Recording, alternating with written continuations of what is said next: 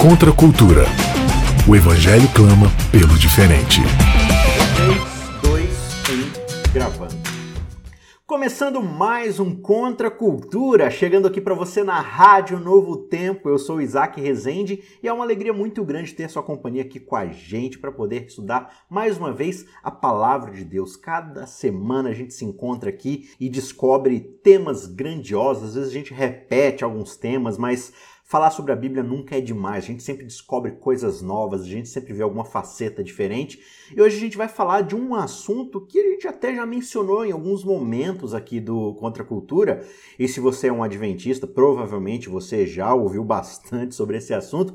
Se você não é adventista, mas conhece os adventistas, você sabe que esse é um assunto deveras caro e constante para nós adventistas, né? Mas eu quero tratar com bastante carinho sobre esse tema hoje e eu tenho certeza que você vai aprender muitas coisas que você talvez não saiba e vai crescer junto com a gente aqui na discussão desse programa mais uma vez. E para me ajudar a discutir esse tema que eu já vou revelar é Maiara Costa aqui com a gente, mais uma vez de volta. Bem-vinda, Maiara Costa. Valeu, amigo. Tamo junto aí de novo.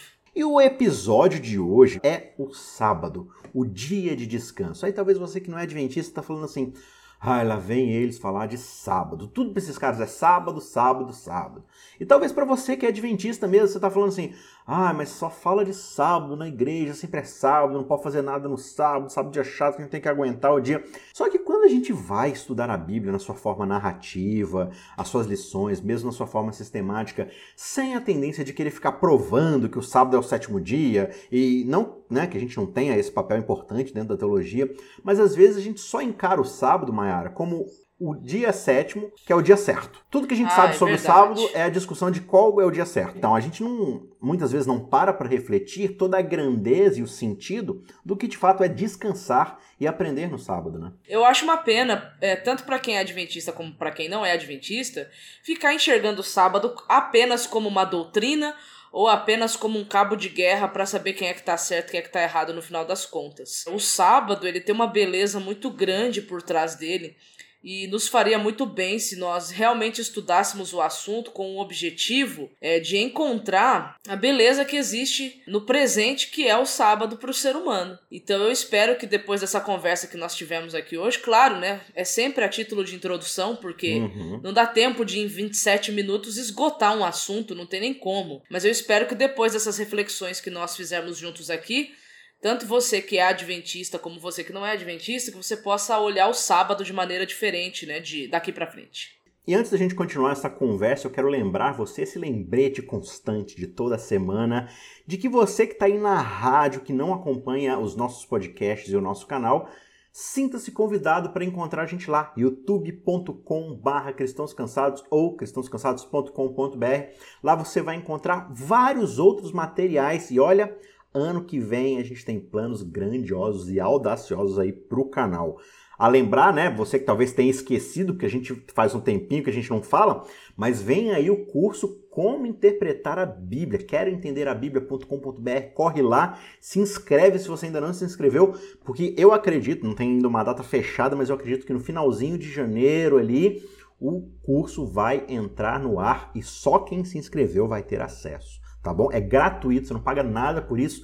Simplesmente a alegria de ter você estudando a Bíblia com a gente já é um pagamento maravilhoso. Beleza? Então corre lá, faz sua inscrição, entra também no nosso canal, comenta, curta, compartilhe, se inscreva e vai ser bem legal ter você por lá. Maera Costa, o sábado. Nós que muitas vezes crescemos dentro dessa igreja, eu não sei a sua experiência com isso, mas a gente tem diversas experiências com o sábado. Alguns acham muito agradável, acham a melhor coisa, outros guardam o sábado porque é o dia certo e pronto e acabou. Mas alguns entenderam de fato o que é a experiência sabática. E quando a gente fala de uma experiência sabática e a gente olha para a Bíblia, a gente começa a perceber desde as páginas iniciais que o sábado ele tem um valor pedagógico, ou seja, ele é um motivo de instrução divina desde o começo, desde quando nós fomos criados, né? Adão e Eva foram criados lá no jardim, já existe ali uma experiência. Eu não sei se eu já contei aqui no Contra Cultura, se eu já contei, me perdoem, mas eu vou contar aqui. Tem uma historinha que diz assim, né? Que uma piada, né? Que um cara estava procurando emprego, e aí todo dia ele saía de casa para procurar emprego e tal, não sei o que lá. Aí, num determinado dia, deu amanhã, deu o horário dele sair e ele ficou na cama dormindo. Aí a esposa achou estranho, foi lá no quarto. Você não vai procurar emprego, não? Ele, já achei, já estou empregado. Aí ela, e como é que você começa a trabalhar? Eu começo a trabalhar hoje. E o que, que você está fazendo aqui? Não, então, é porque quando eu cheguei lá no RH, meu patrão falou assim: olha, você vai começar a trabalhar com a gente. Aí eu perguntei: por onde você quer que eu comece? Ele falou assim: ah, começa por onde você quiser. Aí eu respondi: tá bom, então vou começar pelas férias. Né? por isso ele começou pelas férias, ele ficou em casa descansando ao invés de sair para trabalhar, né? E parece que quando a gente lê Gênesis 1 e 2, parece que é isso que acontece, né? Porque quando Deus cria Adão e Eva, meio que todo o trabalho já está praticamente feito ali. Claro que tem aquele intervalinho ali pequenininho de tempo onde ele dá nome aos animais, aí dorme, vem Eva e tal, mas assim, dentro da, da ideia narrativa da história, tudo já está feito, tudo já está pronto. O, gro o grosso mesmo já está feito. Sim. Né, o trabalho pesadão, assim, se você observar, ele já, já tá feito. E aí já, já abre uma coisa interessante. Nós que estamos acostumados a ficar relacionando o descanso com o cansaço, já fica a dica aí, porque nós estamos lidando aqui. A primeira menção ao sábado na Bíblia é aqui em Gênesis. E eu costumo dizer que a primeira menção de um texto na Bíblia é o que vai me lançar luz para as outras vezes que esse texto ou esse assunto vai aparecer no decorrer da narrativa. Uhum. Então a gente precisa entender muito bem o que, que representa aquele descanso lá de Gênesis para nós podermos ver se estamos aplicando corretamente na nossa realidade hoje. A gente já falou muito sobre essa ideia de Deus como criador, né, como absoluto, como senhor, né, do universo por causa do seu poder criador, das suas palavras que trouxeram toda a existência, o fato de que ele faz cada ciclo da criação e termina dizendo é muito bom, né? E você observa a estrutura da criação e ela é feita tipo uma uma pirâmide, né? Porque você tem o primeiro dia e o quarto dia, porque ele cria ali o ambiente propício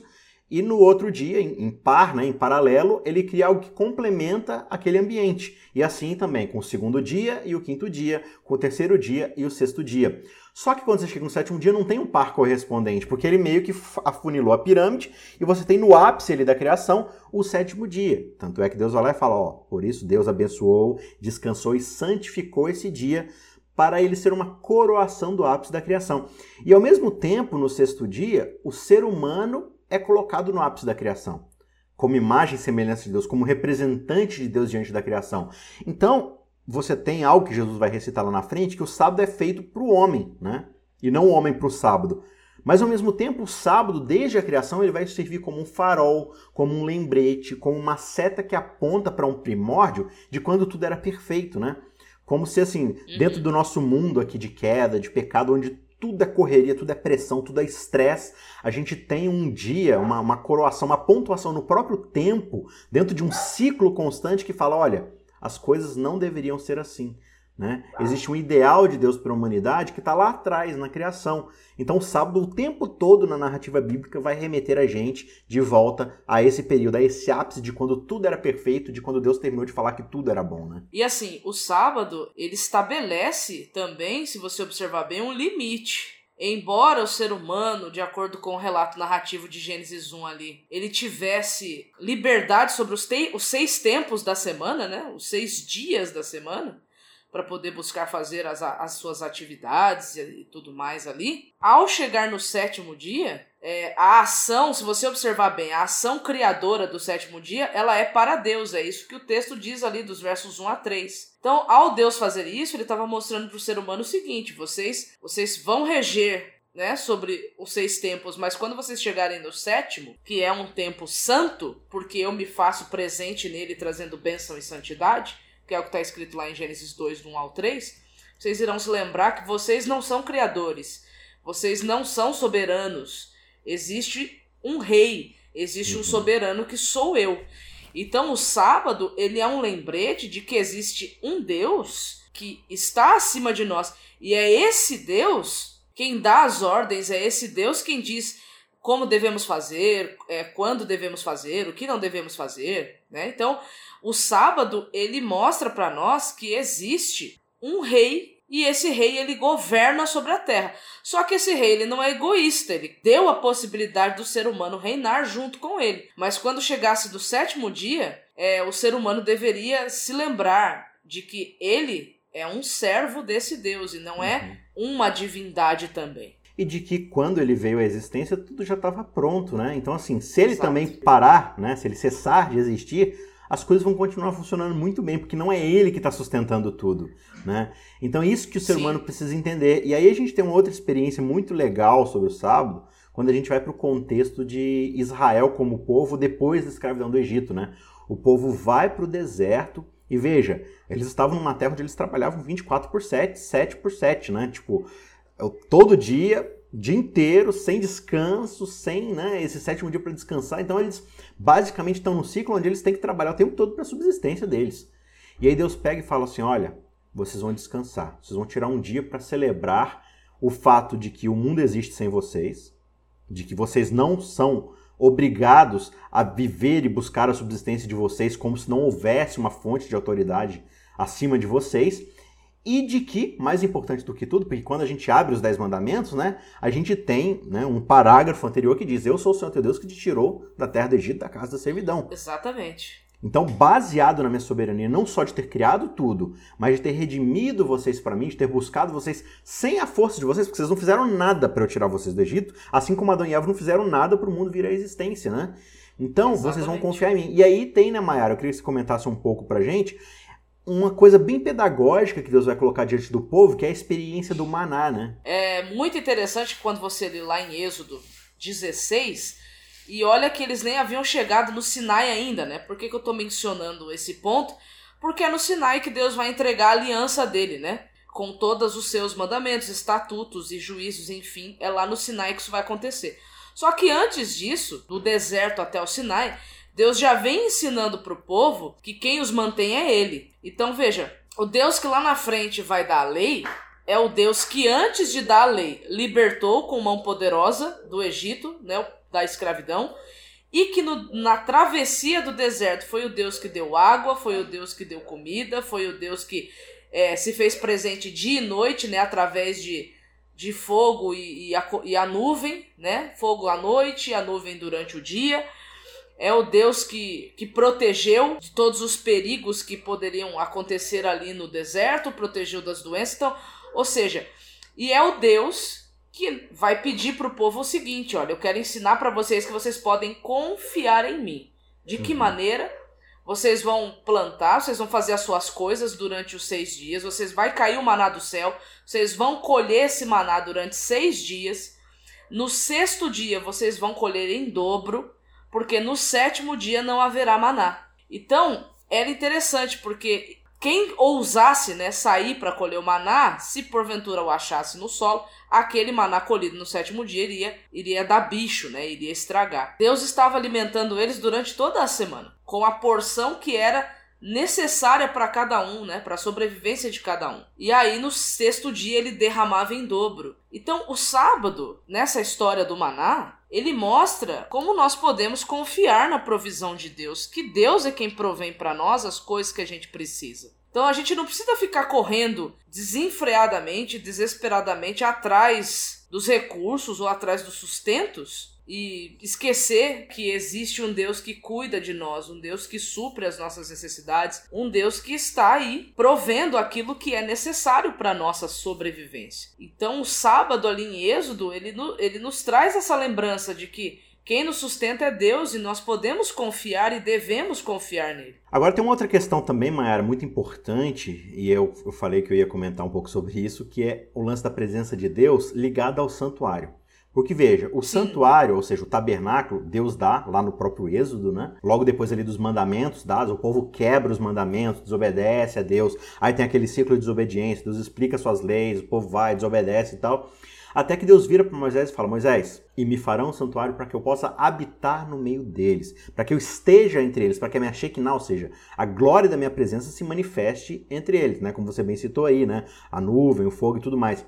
E o santuário vai ser esse local onde a presença de Deus vai se manifestar. Então você olha para o santuário e você sabe que Deus está presente entre o povo. E sabe uma coisa bem interessante? Quando você estuda lá no Êxodo a construção do tabernáculo, você vai perceber que a construção dele é feita dentro de um ciclo de sete dias. São seis dias trabalhando na construção do santuário para que no sétimo dia haja uma coroação disso, glorificando e fazendo um culto a Deus no sétimo dia, né? Coroando todo esse trabalho que foi feito.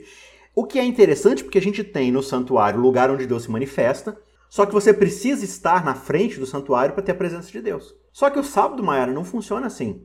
Porque, da mesma forma como aqui no Brasil, em Jacareí, em Hortolândia, em Santa Catarina, no Pará, lá no Amapá, no Rio Grande do Sul, nos Estados Unidos, na Europa, todos os lugares têm ciclos de sete dias, tendo o sétimo dia abençoado por Deus. Então, Sim. se o sábado edênico é a certeza da presença de Deus santificado, se fazendo santo ali, eu não preciso estar diante do santuário para sentir a presença de Deus. O Exato. tempo me alcança em qualquer lugar do planeta, não, não importa a disposição física que eu esteja. O saldo vai me alcançar e, portanto, eu teria certeza da presença de Deus. Então, esse paralelismo ali do santuário, ou seja, da presença, da glória de Deus, da santidade de Deus, ele está presente dentro do sábado da mesma forma. E é isso que a gente vai começar a perceber no decorrer da história, de que Deus o tempo todo está tentando chamar o povo a um relacionamento com ele. O sábado é esse lembrete. Né? Não é tipo assim, vocês vão guardar o sábado para que vocês sejam dignos de ter a minha bênção. Não, eu tirei vocês do Egito, eu abençoei vocês, eu conduzi vocês no deserto, eu dei comida para vocês, eu dei a força com a qual vocês trabalham.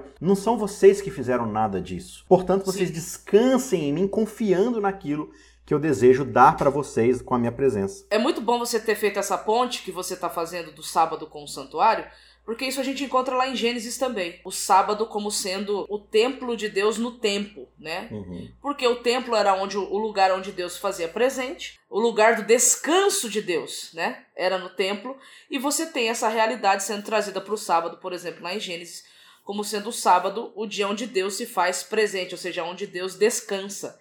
Então, é isso que você está falando é tão importante porque vem vem clareando um pouquinho a mente em relação sobre o que é descansar verdadeiramente no sábado.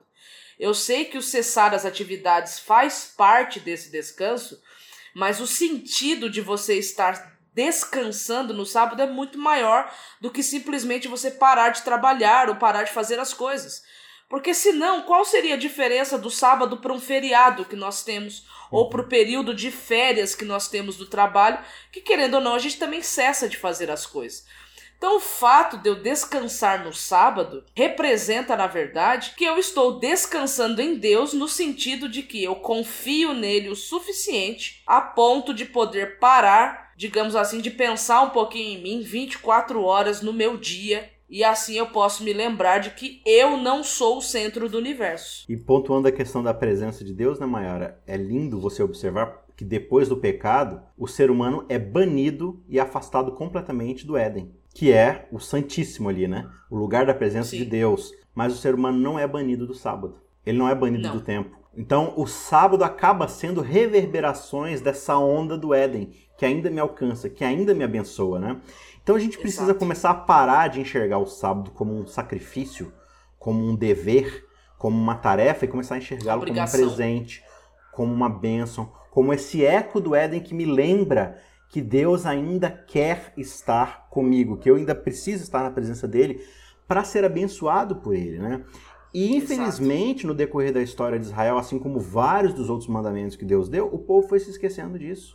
Né? O, o, próprio ritmo do sete ali, do ano sabático, do jubileu, que era para abençoar a terra, os escravos, os estrangeiros, nivelar todo mundo de diferentes camadas sociais, né? Porque o mandamento diz que tanto o servo como o patrão quanto o animal, todos devem descansar no sábado. Né? O sábado é esse nivelamento. E aí você tem um jubileu lá para poder libertar o cativo, libertar o escravo e tudo mais, não sei o quê. O povo parou, não, simplesmente não guardava essas lições que o sábado tinha para manter a igualdade, a justiça social entre todos eles. Aí a gente chega, por exemplo, num livro como o de Isaías, onde Deus está reclamando com o profeta e pedindo para o profeta avisar o povo que ele está irado e enojado dos cultos. Por quê? Porque Israel faz tudo certinho no que diz respeito às aparências do culto, a liturgia, a ortodoxia, a, né, toda, todo o culto, o aparato ali, os sacrifícios, né, as festas, está tudo sendo observado. Mas eles não aprenderam nada com o sábado, porque, como você vê lá, por exemplo, no capítulo 58 de Isaías, eles estão defraudando a viúva, desprezando o órfão, o pobre, o estrangeiro, todos aqueles que estão numa camada social baixa, ou seja, que são menosprezados, jogados à margem da sociedade, o sábado deveria estar colhendo essas pessoas através daqueles que são mais afortunados, que prevaleceram mais, Sim. que tiveram mais sucesso financeiro em seus empreendimentos, né? O sábado visava ensiná-los a cuidar de todas essas pessoas, assim como Deus cuidou deles. E eles não estavam Exato. fazendo isso. Pelo contrário, né? Eles escravizavam muitas vezes, não pagavam o devido salário, não justificavam isso. E ainda assim estavam lá fazendo jejum, indo à igreja, oferecendo sacrifícios, perdendo de vista o mais importante, que era o amor, a misericórdia. E entender que se Deus cuidou de mim, por que, que eu também não cuidarei daquele que está logo depois de mim, né? Engraçado que às vezes a gente vai para Isaías 58 e fica só em dois versos, esquece Sim. de analisar os dois versos à luz de todo o contexto do que está acontecendo ali. Inclusive é o mesmo texto que vai falar sobre jejum, Uhum. inclusive está dentro do contexto lá de Isaías 56 que vai falar a bênção que o sábado deveria ser não apenas para Israel, mas também para os estrangeiros e para os eunucos e para os escravos, ou seja, para todos que não eram israelitas. Então, a Bíblia já deixa aí a evidência de que o sábado é um presente de Deus para o ser humano. Isso não é uma coisa nacional no sentido de nação judaica, isso não é uma coisa é, denominacional no sentido de ser só para os adventistas. O sábado era para a humanidade, para a humanidade se lembrar de que Ele é o Deus, de que Ele é o Rei soberano de toda a terra que supre todas as nossas necessidades. Assim nós temos é, como suprir as necessidades dos outros, né? E é Uhum. interessante que ali você mencionou da questão deles estarem se esquecendo do pobre, da viúva, do necessitado, ou seja, de praticar a justiça social, né? Porque afinal de contas todos são imagem e semelhança de Deus, a gente precisa Exato. cuidar uns dos outros.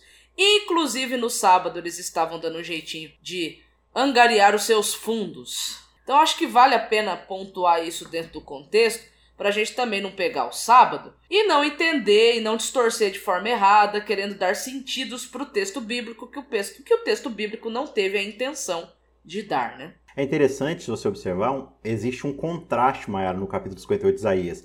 Porque ele começa com o povo chegando a Deus, à presença de Deus, em jejum. Né? Uhum. O que, é o jejum? Sim. É a contrição, é o sacrifício de se privar do alimento né, para buscar a bênção de Deus. E Deus fala que ele tem nojo desse jejum, que ele acha hipocrisia. Então, é um jejum, é uma contrição sem a bênção de Deus. Aí você vai para o final do capítulo e você vai ver que Jesus, Deus está falando assim: olha, se você se desviar de profanar o sábado e cuidar dos teus próprios interesses no meu santo dia, e a gente precisa entender aqui próprios interesses como o contexto de todo o capítulo, que é o quê? Os interesses deles eram qual? Trabalhar oprimindo o órfão, a viúva, o estrangeiro, o escravo, né? É, era cuidar dos próprios interesses financeiros, trabalhistas deles, sem olhar para o próximo, para os interesses do próximo. Então aqui a ideia é que o sábado não é um dia simplesmente para você cuidar dos seus próprios interesses, mas olhar para os interesses do outro, das necessidades do outro, já que o outro às vezes é menos afortunado. E ele termina dizendo que vai fazer o quê? Essas pessoas vão chamar o sábado de deleitoso e de que vão receber o deleite do Senhor. Te deleitarás no Senhor, eu te farei cavalgar sobre os altos da terra. Ou seja, você começa o capítulo com uma contrição sem bênção e termina o capítulo com o deleite e uma festa com a bênção. E qual é o ponto é. central aqui que faz essa mudança? É entender o sábado. E entender o sábado é simplesmente me privar de fazer atividades no sábado.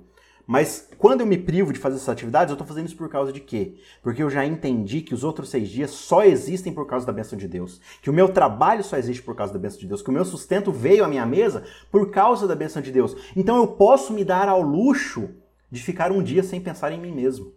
E de Exato. usar esse tempo para abençoar outras pessoas. Para que Deus abençoe outras pessoas por meu intermédio. Porque o interesse de Deus é esse, né? De fazer a gente ser abençoado para ser bênção para o outro também. Então, chamar o Exato. sábado de deleitoso não é simplesmente assim, ah, tô me divertindo, tá legal. Ok, o sábado precisa ser um dia divertido, agradável, mas ele vai ser isso profundamente quando eu começar a entender que o serviço ao próximo é muito importante para Deus. Porque o nosso papel aqui nessa terra é ser imagem e semelhança de Deus. E Deus é um Deus que quer abençoar e se relacionar. A presença dele é para um relacionamento de amor, de bênção e de cuidado com o nosso próximo. Você vê quantas lições que a gente tem para aprender, né? Uhum. E, e como a gente pode hoje olhar para a vida da gente e analisar se o que temos tentado fazer até aqui está em conformidade com a Bíblia, é, a visão bíblica, ou se realmente está muito ainda embebida e mergulhada de outros conceitos que às vezes querem ser bíblicos, mas no fundo, no fundo, quando você analisa o texto, não é bíblico. É mais raciocínio humano do que Bíblia. O sábado, ele é um aquele despertador do celular, assim, sabe? Que vai tocando de 5 em 5 minutos, só que no nosso caso vai tocando de 7 em 7 dias, né? Para nos lembrar que nós precisamos voltar para o ponto inicial, para a primeira aliança que Deus fez com Adão e Eva lá no Éden. E essa aliança, né, esse lembrete de quem ele é, o que ele fez e o que ele gostaria de fazer em nós e através de nós, né? Sim. É, tem um outro ponto interessante que é como Jesus se relaciona com o sábado, né? Porque a gente vê o ministério de Cristo e é legal porque assim, Cristo realizou diversas curas, diversos milagres, diversos sinais. João fala que se fosse colocar tudo que Jesus fez num livro, não ia ter página suficiente, nem tinta suficiente para descrever tudo que ele fez. Então assim, Mayara, você acha que Jesus curou na segunda-feira? Jesus? É. Deve ter curado. No domingo, na quinta. Deve, deve ter curado. Com certeza, porque ele não falava assim, né? Não, hoje não é de curar, né? Não, ele estava o tempo todo ali. Agora, você não vê na Bíblia escrito assim, ó, era uma terça-feira e Jesus foi curar um cego. Era uma quinta-feira à tarde, Jesus foi lá é, fazer um coxo andar. Toda vez que Jesus cura num sábado, os autores bíblicos correm para dizer era um sábado, era sábado, e Jesus foi lá fazer tal coisa. Não sei se vocês já viram, alguns talvez tenham visto, outros ainda não conhecem, um meme que tem na internet aí que é aquele assim, ó, ninguém, dois pontos. Aí tá tudo em branco, né? Aí absolutamente ninguém, dois pontos. Alguém fala alguma coisa assim que ninguém perguntou, né? É, é um meme desses muitos que tem aí na internet. Então se fosse aplicar isso para, por exemplo, João, né? Aí você tá lá assim, ó, ninguém, absolutamente ninguém. João. Era um sábado e Era Jesus um foi sábado. fazer uma cura.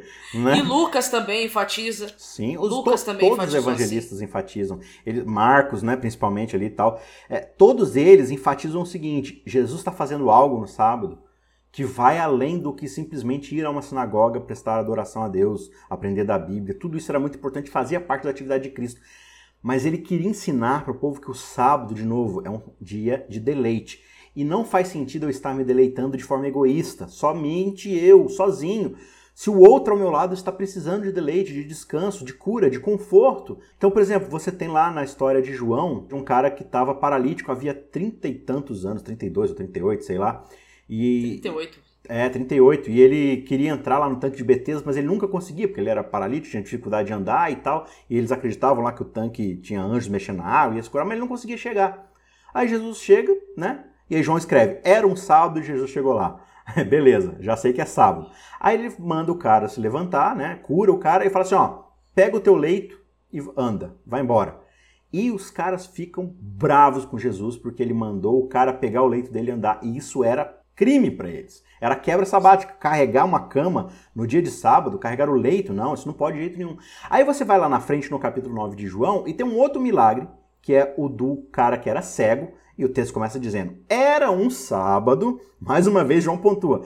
Aí Jesus, ele chega pro cego e ele não fala assim, ó, pode voltar a enxergar e vai viver sua vida. Não, não é isso que ele faz. Ele não chama o cara no cantinho e fala assim, ó, você vai ficar, vai enxergar agora, mas conta pra ninguém não, vai quietinho ali, não deixa ninguém perceber. Não. No meio de todo mundo, ele não só cura, mas ele faz isso com um processo. Que processo é esse? Cospe no chão, faz um barro, coloca o barro no olho do cara e aí sim ele cura. O que também fere um princípio da lei judaica, né? De você manipular o barro e a terra e, e cuspir no chão.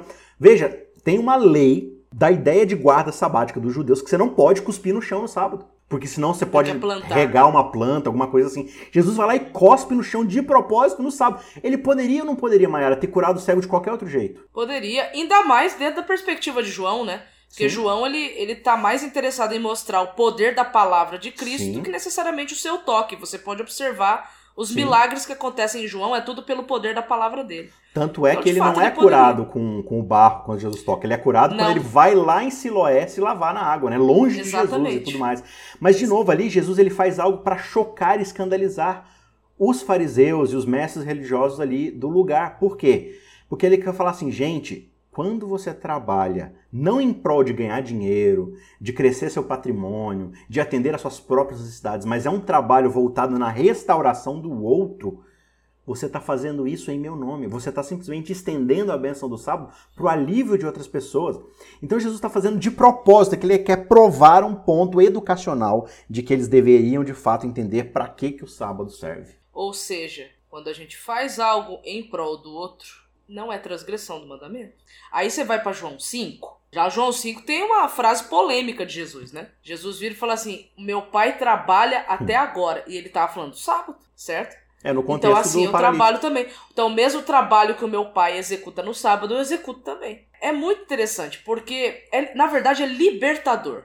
Porque a grande questão é, né, a, a, as coisas que a gente deixa de fazer, a gente tá deixando de fazer porque de fato o mandamento está dizendo claramente que não é para fazer, ou eu tô deixando de fazer porque a, a, exemplo dos judeus também hoje na atualidade foram criadas leis sabatistas que dizem que eu não posso fazer nada. Uhum. E restringe até mesmo os meus movimentos, né, se é que você entende o que eu quero dizer. E aquelas pessoas que, por exemplo, estão usando os talentos que Deus deu a elas né? Que durante a semana é o ganha-pão dele, mas no sétimo dia ele não ganha o pão fazendo isso, mas ele abençoa a vida de outra pessoa, oferecendo para a pessoa de forma que não lhe traga nenhum provento. Então a gente pode encontrar é, é reverbes né, disso. É, é, as curas de Jesus no sábado tem muito isso, de mostrar qual que de fato é o benefício de, de ter esse dia da semana como um dia santo. Uhum. Né? E quando eu começo a exercitar esse olhar, e eu acho que é isso que o sábado está tentando fazer. O sábado está tentando proteger a gente do maior de todos os perigos da história humana, que é o pecado da idolatria. O Sim. sábado é o grande protetor do ser humano contra a idolatria, porque o sábado me lembra que eu não devo confiar em mim mesmo, que eu preciso exercitar Exato. a confiança em Deus, porque Ele é o Criador, porque Ele sustém tudo. Eu li uma frase muito interessante essa semana, Mayara, até postei no meu Facebook, você deve ter visto, que é uma frase de um ateísta, né, de um evolucionista chamado Carl Sagan, mas ela é muito interessante, se aplica no contexto da criação, que ele diz assim: se alguém quiser fazer uma torta de maçã do zero, a primeira coisa que ele precisa primeiro. fazer é criar o universo. A gente pensa assim, né? Tem, tem que descascar maçã ou tem que misturar farinha. Não, você tem que criar o universo. Porque se, sem universo você não tem nem maçã nem farinha. Você não tem maçã, não tem farinha. E não, tem, tem você para misturar tudo. Né? Então, assim, qualquer coisa que a gente venha fazer, a gente só faz porque Deus já criou tudo, né? E aí o que, que acontece? Quando você vai lá em Hebreus, é, o autor de Hebreus ele está falando, né, a gente já mencionou aqui algumas vezes, sobre essa questão da perseguição, da falta de confiança, do desânimo na fé. E ele dá um exemplo do povo de Israel lá no deserto, quando eles estão diante da Canaã prometida, e aí eles ficam com medo dos gigantes e retrocedem. Eles confiam na sua própria força, no seu próprio exército, não confiam em Deus para lhes dar a terra prometida que ele havia dito que ia dar. E aí o autor de Hebreus fala assim: olha, eles não entraram no descanso. E aí ele vai dizer o seguinte: ainda é, resta um descanso para nós. Será que a gente vai confiar em Deus o suficiente? E aí, o que, que isso me remete, Mayara? Quando a gente vai para Apocalipse, a gente percebe no estudo escatológico dos últimos dias que vai haver uma união de igreja, Estado, política religiosa para perseguir os cristãos, os santos. E eles vão Sim. fazer isso como? Pelo enforço, ou seja, pela opressão financeira e econômica, proibindo Sim. pessoas de comprar, de vender, de trabalhar, de negociar, se elas não abdicarem da sua fé. Ou se elas não jurarem fidelidade é, idolátrica, né? A besta. Sim. E aí o que, que vai acontecer? Quem serão aqueles que vão olhar para essa ameaça de que, olha, você vai ter que ficar sem trabalhar? Você não vai poder confiar nas suas próprias mãos para trabalhar e trazer seu sustento. Aí aquele que teve toda uma experiência sabática, de olhar para Deus e falar assim: eu não vou confiar em mim mesmo, eu vou guardar o sábado como lembrança de que é o Senhor que cuida de mim. Sempre cuidou, sempre vai cuidar essas pessoas vão olhar para essa ameaça e vão falar assim: isso é o pior que você pode fazer? Você está me obrigando a confiar em Deus? Eu faço isso toda a minha vida. A cada sete dias eu paro para descansar, lembrando que é Deus que cuida de mim. Ou será Exatamente. que eu vou ser uma pessoa, Mayara, que mesmo às vezes parando de trabalhar no sábado, indo na igreja, mas que eu não acredito que é Deus que cuida de mim, porque eu me mato de trabalhar de segunda a sexta, de domingo a sexta, eu não compartilho aquilo que eu tenho com outro porque eu acho que vai faltar para mim, eu sou tempo todo tentando acumular porque eu acho que é isso que vai trazer satisfação para minha vida. Aí eu olho para uma situação onde alguém fala assim: você não vai poder mais trabalhar, você não vai comprar e vender mais, né? O dinheiro agora é o teu senhor. Essa pessoa vai fazer o quê? Ela vai confiar em Deus? Ou ela vai falar assim: putz, eu vou ter que renegar minha fé? Eu não vou confiar. Exatamente. É o que o autor de Hebreus está falando. Não entrarão no verdadeiro descanso. Por quê? Porque não aprenderam a descansar antes. Eles tiveram o deserto inteiro para aprender com o maná de que eles deviam confiar em Deus. Chegou diante dos gigantes, ah, não.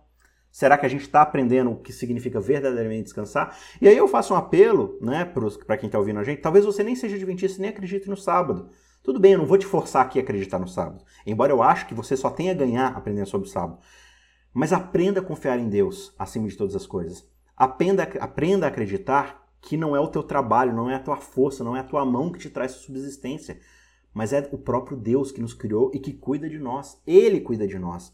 Então, lá no futuro, quando talvez você tiver oportunidade de renegar sua fé por causa que você acha que você vai passar fome, por causa que você acha que você vai ficar desamparado, Lembre-se que Deus deu todas as oportunidades para que você aprendesse a descansar nele, a sentir a santidade da presença dele e estando diante da presença dele falar: Senhor, obrigado porque o Senhor criou todas as coisas, porque o Senhor tem cuidado de mim até hoje e o Senhor não vai me desamparar agora. Né? É essa fé que a gente precisa. É isso aí. Por isso, por isso que o Apocalipse diz que a perseverança dos santos está na aliança e no Messias. Aqui está a perseverança dos santos, que guardam os mandamentos de Deus e têm a fé em Jesus. Então, quando eu permaneço fiel ou em fidelidade à aliança que Deus fez comigo e entrego a minha vida ao Cristo ou ao Messias, eu não tenho por que desconfiar dele, porque ele já se mostrou tanto no Messias e tanto na sua aliança, ele já mostrou seu caráter, ele já se revelou. Então, se ele já se revelou, eu posso conhecê-lo e eu posso ter proximidade, intimidade com ele. E a gente pode ter um, um relacionamento né, desenvolvido. Então, o sábado ele vem proporcionar isso pra gente.